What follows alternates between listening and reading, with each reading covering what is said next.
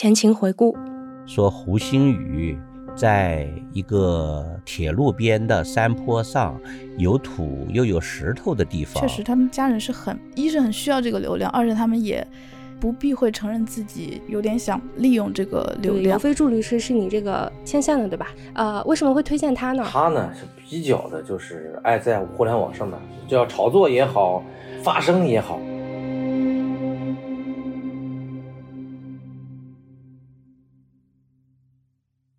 在主播李达森的描述中，律师尤飞柱是将胡鑫宇事件推向网络发酵新高度的一个重要人物。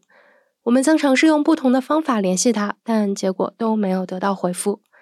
不过，尤飞柱在互联网上留下了太多的痕迹。再结合李大森的说法，我们大概呢可以梳理出几个比较重要的节点。那在去年的十二月二十九号，也就是胡鑫宇失踪的两个半月后。尤飞柱发布了第一条跟胡鑫宇相关的视频。十五岁的高中生胡鑫宇在校园里面突然失踪，这究竟是怎么回事呢？已经过去了。在视频中，尤飞柱呢还以文字的形式告知网友，胡家已经联系上了他，希望他能够提供帮助。两天之后，尤飞柱呢来到了事发地点江西省上饶市盐山县。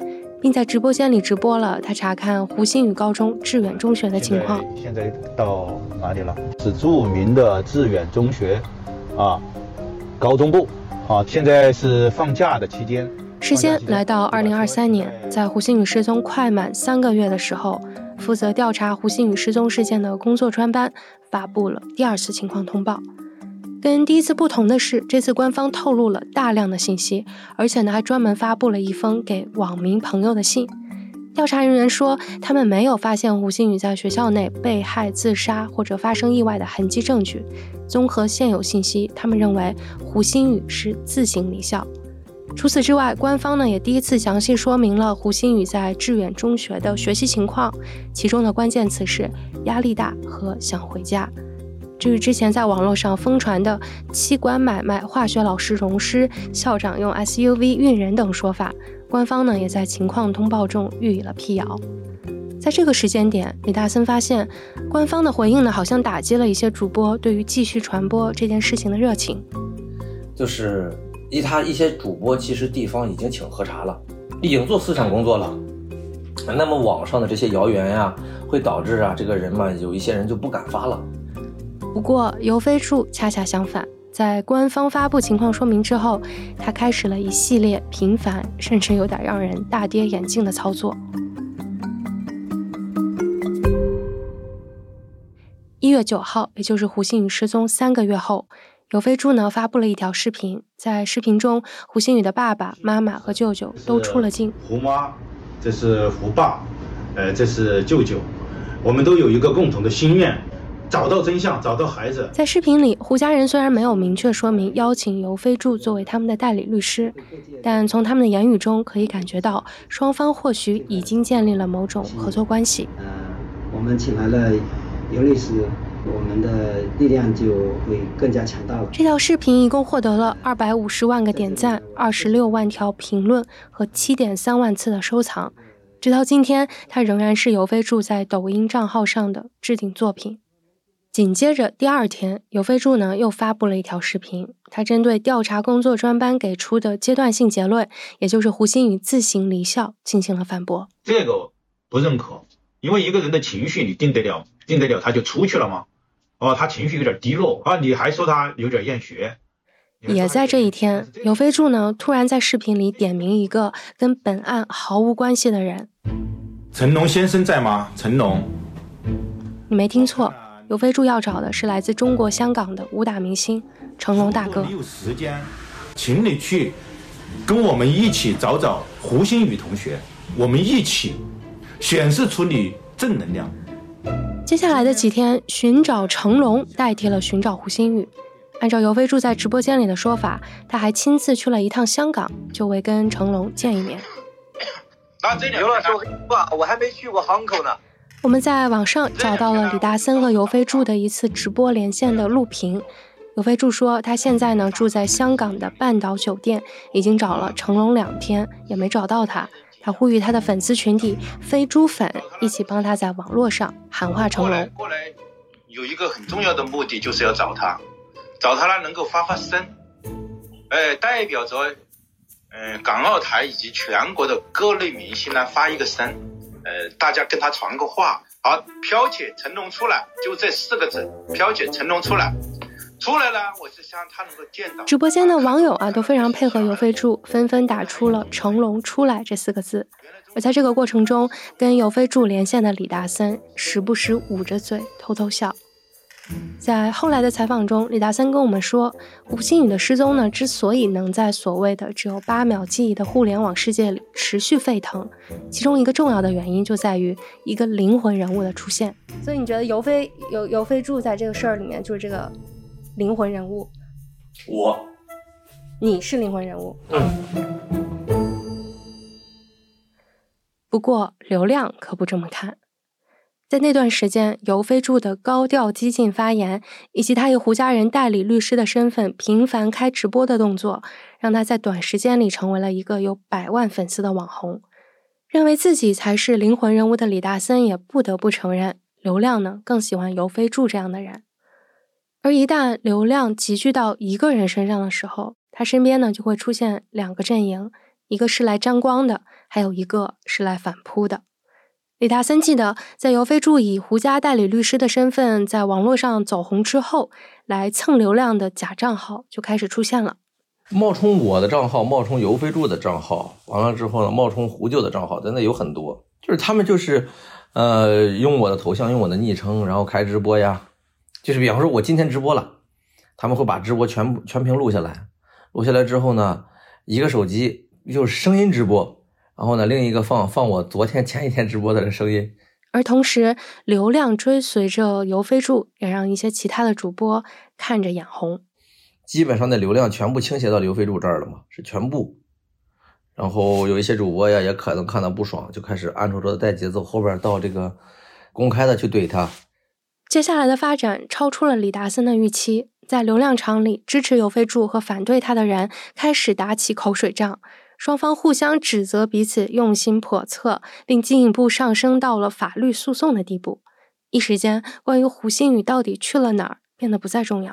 啊，说实话也挺恶心的啊！律师们也在互联网上面 battle，就是不管哪个圈的人谈到这个问题的时候，其实都是在抢流量。在胡鑫宇失踪的第三个月里，为了抢流量，不少主播呢决定把自己的直播间搬到事发地江西省上饶市盐山县。像是之前在节目中出现过的快手主播阿超，就是他们其中的一个。那在一些二次发布的视频中，我们发现阿超和他所谓的正能量主播团队前前后后去了两次盐山。这两次去的目的呢，都差不多，一是慰问胡鑫宇的妈妈，二是去胡鑫宇学校的后山查找线索。大家好，我是阿超，在这里面呢，我们所有人在后山啊，大家都知道，我们发现了很多不为人知的秘密。接下来呢，就在阿超的直播间一起为大家播报。团结的力量。当时联合调查专班呢，已经发布了第二次情况通报，但阿超并不相信官方的说法。比如说，他曾在学校后山拍摄过一段视频，反驳了官方出具的关于胡鑫宇厌学和自行离校的说法。一件事情，孩子厌学，想这样洗白。如果孩子厌学，没问题。好，那我们从这个角度出发，孩子一个十五岁的孩子有多高的智商？告诉我，他是怎么离开学校、走出学校的？他的智商得有多高？所以说我在这里边，我还跟大家要说。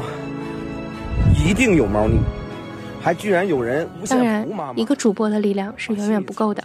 在快手上，阿超也会频繁出现在一些别的男性正能量主播的直播间里，他们彼此夸赞，互相导流。各位老铁，大家好，我是大卫。那我们的正能量主播团，他们去了江西上饶，今天的话赶回了北京，我一起来迎接我们的五位勇士。大家好，我是阿超，支持大卫，给大卫点点关注。虽然这一路上，在李大森看来，主播抱团蹭流量这样的事情非常正常。这种现象，这种现象啊，这个是呃很正常的，就是包括我也一样啊。有的时候开个直播，有一些主播呀想蹭点流量，但是呢，我私下里边觉得这个人蛮好玩的，挺愿意交朋友的，我就我就就跟他连线了，这个没什么呀。作为一个主播，李大森自己呢也去了几次盐山县，不过他说他并不是去追逐流量的。当时去盐山县的目的是啥呀？目的是看看这些主播到底是说的这些话是实实的还是假的呀？因为当时有一些主播天天在那儿搜山呐，看着也挺心血澎湃的。然后去了之后，啊，也发现有警察呀、便衣呀，嗯，还有就是他们这些主播就在那儿，哎呦，像模像样像的。他们没在找孩子，就在直播嘛。比如说说山上有什么雪布啊，这个那个的，根本那就是他们自己在那儿瞎闹嘛。包括所谓的什么光头老师还在上课呀，这些都是事实。然后说被抓了，全是造谣的。对于胡鑫宇失踪里面的真和假，李大森说自己其实早就知道答案了。那他为什么不及时利用自己在互联网上的影响力去做一些澄清呢？哎，所以当时你有发一些所谓的辟谣视频吗？没有，没有，为啥呀？第一呢，这个辟谣时机很重要。如果那个时候辟谣的话，我我我会被这些主播群起而攻之，然后我就会被突死了，我也打不过他们。第二呢，就是。呃，如果都辟谣了的话，我觉得胡鑫宇还没有找到之前呢，说这个话呢，也有点背离主题了。实际上，不止李大森一个人畏惧流量的反噬，害怕因为说出跟主流不一样的话而让自己变成众矢之的。比如说，在谣言和阴谋论持续传播的过程中。搜救队员朱海庆和他的队友也不是没有想过，用专业的角度和以往救援的经验来公开发表一下自己的看法。但是呢，我们又有一种顾虑，就是说在真相没有揭开之前，我们发表这些声音跟他们那些阴谋论呢，形成了一些强烈的反差，那么会不会把火力啊吸引到我身上来？而就在各方权衡自己跟流量之间的关系的时候，事件的转机出现了。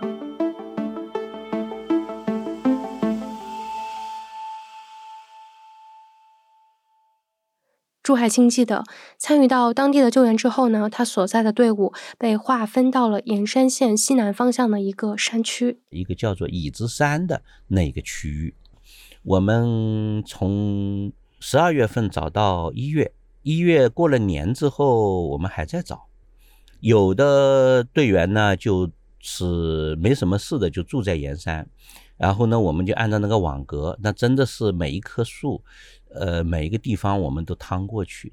当时呢，我们呢就是每个队员呢就装了那个专用的 GPS 的搜索软件，每一个人每天呢都上传自己的行这个搜索的轨迹，然后呢这些轨迹我们把它整合到一起，然后看哪些地方搜的还不够细，哪些呢还是我们的搜索的盲区。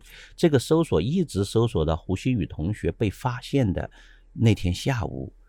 当时官方还没有正式发布消息，不过朱海清根据已知的线索和自己多年的经验判断，大概能猜到全网寻找了三个月的真相到底是什么。作为我本人呢，就是说看了他那个就是说披露出来的这种录像的这种行为，他走上过两次这个楼顶，当时我就跟我身边的队友讲，我说这个呢是有轻生的倾向的。他可能就是上楼顶，嗯，但是呢，就是说没有下决心跳下去，因为像这种患青春期抑郁症的孩子啊，他特别在意别人对他的这个看法和感受。第二天，也就是胡鑫宇失踪的三个月零十二天之后。上饶市公安局发布通报称，在盐山县河口镇金鸡山区域的树林里，发现了一具自缢上吊的尸体。经过 DNA 检验，确定死者是胡鑫宇。金鸡山在哪儿？记者李小杰在地图上发现，这个区域就是胡鑫宇的高中致远中学的后山。孩子的遗体就在离学校两百多米的一个地方嘛。朱海庆从当地的队友口中得知，胡鑫宇遗体所在的具体位置呢，是在树林里的一个封闭粮仓里。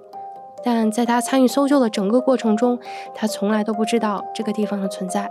那个范围呢，就是开头我们想去找的时候呢，嗯，本地的队员啊，以及传递过来的信息呢，意思就是我们不要再往这上面添柴了。呃，免得火越烧越旺。当时就大概是这样的意思了。后来呢，等到我们有组织的参与的时候呢，我们分配的任务呢就不在这个搜索的范围。但无论如何，作为一个搜救队员，朱海庆的工作在胡鑫宇被发现之后就画上了句号。但记者李小杰的报道才刚刚进入正轨。小杰回忆，因为已经在去年的十一月份做了一轮线上采访，编辑部觉得可以先根据已有的信息发布一篇短稿。确实啊，就媒体也是会有追逐流量的这一个特点嘛。然后当时我们觉得这个题至少可以出一个短报道，先出一个快的出来，因为大家 关注度可能都有限嘛，我们就想先出一个快的出来。所以当时就根据我们十一月中中旬和下旬那段时间的采访，就先写了一个。呃，短稿子发在我们的微信公众号上。呃，我还看了一下，我们当时起的标题就是“等待真相的家庭”嘛，因为当时只是说遗体出来了，还没给出一个他是自杀或者是呃他杀的这么一个结论出来，所以我们就是确实他的家庭也在等待真相，或者说其实很多网友关注这个事的事情的人也在等待一个结论出来。这一次，官方没有给网络太多发酵和讨论的时间。在上饶市公安局发布通告的三天后，联合调查专班呢召开了新闻发布会。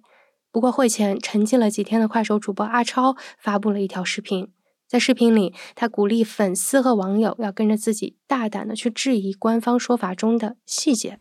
阿超想说一句，既然敢正面回应，那说明就做足了充分的准备。老铁，阿超说的对吗？他做足了充分的准备，那我们就在这里边。去挑细节，只有把细节足够的整理好，你才会发现，他真的不一般。所以说，阿超也会继续。在发布会前的这个窗口期呢，李达森也赶到了上饶，这是他第二次去到当地。在抖音上的一条视频中，他提到，这次去的目的是想见见胡鑫宇的家属，以及向有关部门递交一些材料，给相关部门去核实一下，让他们嗯去关注一下。相对于在网上打嘴炮，啊，直播间当英雄，我觉得其实我已经在人格上面战胜了很多人。然后呢，就就在同一时间，记者李小杰也在发布会之前赶到了上饶。根据多年的报道经验，他早有判断当地会对舆论进行严格的管控，所以他对这次的线下采访并没有抱太大的希望。就是去到当地的第一晚，就是呃，不只是我，其他的同行也都是被那个，就反正他们是穿着类似于公安制服、警服的那种吧，就会敲门来查房，就问你到底来干什么的。就他们也没有呃明确的跟你说你不要采访，但是他就用这种方式，其实就是间接告诉你，就是你能走就走吧那种。但我我也没有走，因为我们是打算就是比较长期的关注这个事情的，因为知道你第一次去可能得不到太多信息，那我们可能还是想先，嗯，也不用说特别详尽的把这个事情写完了，我们再就是一点一点的挖，你先挖出来多少你就先写多少，那后来可能等这个事情渐渐渐渐的舆论平息之后，你还可以再去嘛。在胡鑫宇尸体被发现的三天后。工作专班呢，对胡鑫宇事件的最新调查情况进行了直播。胡某宇事件受到社会的广泛关注。今天我们在上饶盐山召开新闻发布会。发布会上，江西省公安厅党委委员、副厅长、二级督监胡满松通报了所有人都在等待的一个真相：认定胡某宇系自缢死亡，尸体发现地系。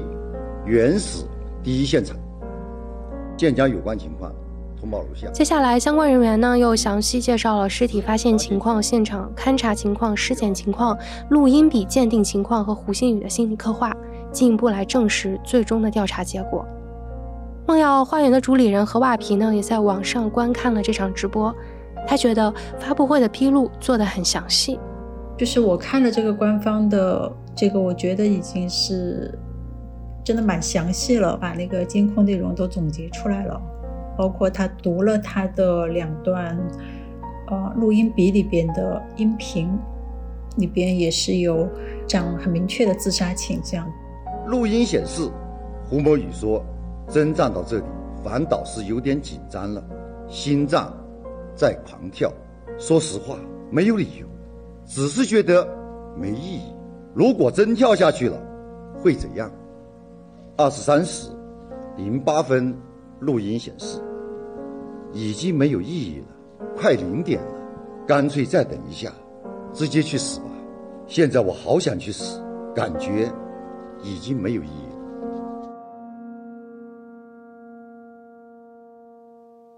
在进行完情况通报之后，调查专班还接受了媒体的提问。其中一条大家最关心的问题是：为什么事发地点离学校这么近，却迟迟没有找到尸体？专班的相关人员详细说明了胡鑫宇失踪后的搜救行动和范围，并承认了工作中存在不足。尽管如此，瓦皮发现仍然有很多网民对于官方给出的结果不满意、不相信。他们不相信。这样的一个想要自杀的人，他会翻到墙里边去自杀。比如有些人就是说，哎，跳楼就可以了，为什么要这样？就是一些非常难以解释的东西，再加上受到之前的一些影响，他们就很根深蒂固的觉得里边有阴谋。那既然你的结论跟我不一样，那肯定是被你们包庇了。李达森在直播间里也发现，虽然已经有了来自官方的结论，但大部分网友还是会更愿意相信他们所信赖的主播的说法。其实很多人对于就是一开始的这个官宣呀是不满意的，大家呢宁可相信，呃一些谣言。呃，为什么会出现这种现象？我举个例子，在互联网上面，你只要帮老百姓说话，你就会有流量。这种逻辑，有些主播是拿捏的很好的。但是呢，这样会滋生这些谣言。在发布会结束的那一周里，快手主播阿超呢，开启了一个发现心语的视频系列。这些视频已经无法在他的账号上找到，不过一些热心粉丝的转发让他们留下了痕迹。总体上，阿超在用一些诡辩的逻辑来反击官方的结论和官方说法中的漏洞。比如说，他让老铁们去思考，为什么官方没有说明胡鑫宇是用什么方式从学校移动到了粮库？但是阿超想默默的问一下，流程呢？是飞过去挂那儿的，还是腾空？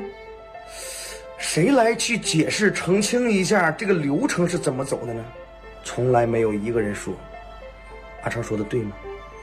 再比如说，他去质疑一个人想自杀为什么要长途跋涉，而且不留下任何踪迹。老铁们，请记住，一个非常高智商的犯罪都要留下蛛丝马迹，更何况一个想自我了结的人，更何况一个孩子，有必要暴力，有必要长途跋涉吗？听懂的，在咱们评论区打字。甚至他还带着一帮跟胡鑫宇年龄相仿的孩子，去亲自尝试两根挂在树上的鞋带能不能撑得住一个成年人的重量。哎呦，是哎呀，老铁们，真的二次试了啊，二次试了，断了断了，这次断了，再次的时候是断了啊，第一次进入了。在一定程度上，记者李小杰能理解为什么有些人就是不相信官方的说法。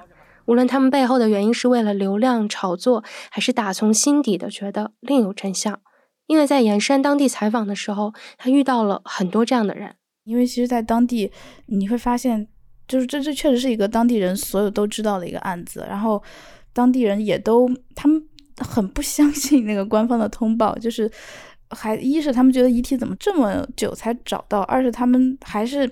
觉得可能是有一些什么阴谋在里头，比如说，呃，当时不是还有说法说遗体是不是后来放到粮库里的呀？嗯，还有说遗体可能根本就不是胡鑫宇啊，就各种说法，就是他们觉得还是呃政府各种失失职在里头。至于村民为什么不相信，李小杰觉得有一个显而易见的原因，就是官方过于谨慎的做法，在老百姓看来就是捂着藏着，做贼心虚。在第一次去到盐山县的时候，除了被警察敲门查房之外，小杰的采访还遇到了更多的阻力。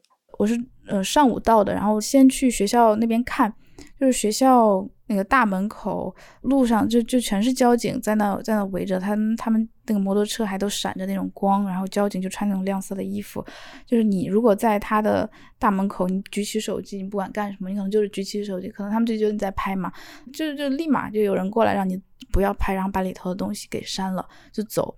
然后学校它，嗯，它的左右两侧也都是有小路，我也尝试从左右两侧去进，但是左右两侧的路你可能走个几十米，就又有那个公安的人，他们车就在那堵着，就不管是可能也不知道我是记者，但是你往那走，他就不让你走，他说现在正处于调查期间，什么都不能去。小杰回忆，由于这次去到当地的时候管控十分严格，他的采访呢并没有获得很多突破，所以当时他决定一个月后再去一次。嗯，可能我们是猜想事情已经告一段落了，因为嗯，各种媒体的报道也都消停下来了，都没有了。那我们再去想做这个，就是觉得我们前面几次还没有很深的进入到胡星宇的生活当中，至少我自己觉得还有嗯没见到的人可以继续见，就是还有可以挖掘的空间嘛。不过，当第二次去到盐山县的时候，小杰发现情况跟他设想的完全不一样。一个是胡星宇的家人不仅不在村子里了，而且也从互联网上消失了。像胡星宇的妈妈，她的抖音账号在网上也都注销了嘛。然后胡家人也都，呃，像他们抖音上也都不再讲这个事情了。然后他们也都不在呃上饶盐山县，还有他们的老家都不在了。所以，嗯，我第二次去也没有能见到胡星宇的家人。然后电话呀，还有嗯，这个微信采访什么的也都没有再再接通过，就他们好像就是真的，就可能就是铁了心的不再不再接受采访了。二是尽管已经过去了一个月，而且调查结果已经有了定论，但当地对于这件事情的管控程度依然没变。在这个小县城里，监控和警车呢仍然包围着胡新宇的学校和生他养他的村庄。我我本来以为三月我再去，我能够真正重走胡星宇他从学校后面翻出去到那个粮库那两百多米路嘛。但是当我就是往从胡星宇学校后后方往那个粮库走的时候，还是有一个警车在那拦着，然后也是就是政府的工作人员说不能进去。那问为什么不能进去，他也不会跟你讲什么原因，反正就是阻止，就还拦了几道栏杆就不让进去嘛。就是当地对这个还是很很紧张，然后那些监控。也是都都还在，就是不管是胡星宇的老家胡家塘，还是他外婆家，致远中学附近那个监控，就甚至会会说话，都会说警戒区域，尽快离开。小杰很难理解这种持续管控的必要性到底是什么。而对于当地的村民来说，他们也找不到被监视的理由，除非是，难道因为上面还有什么不可告人的秘密吗？对对对，就是也确实，村民也都也是也会这样讲，就他们这样做，那就是心虚，怎么怎么的，就更更加剧了对政府的这种调查呀不信任。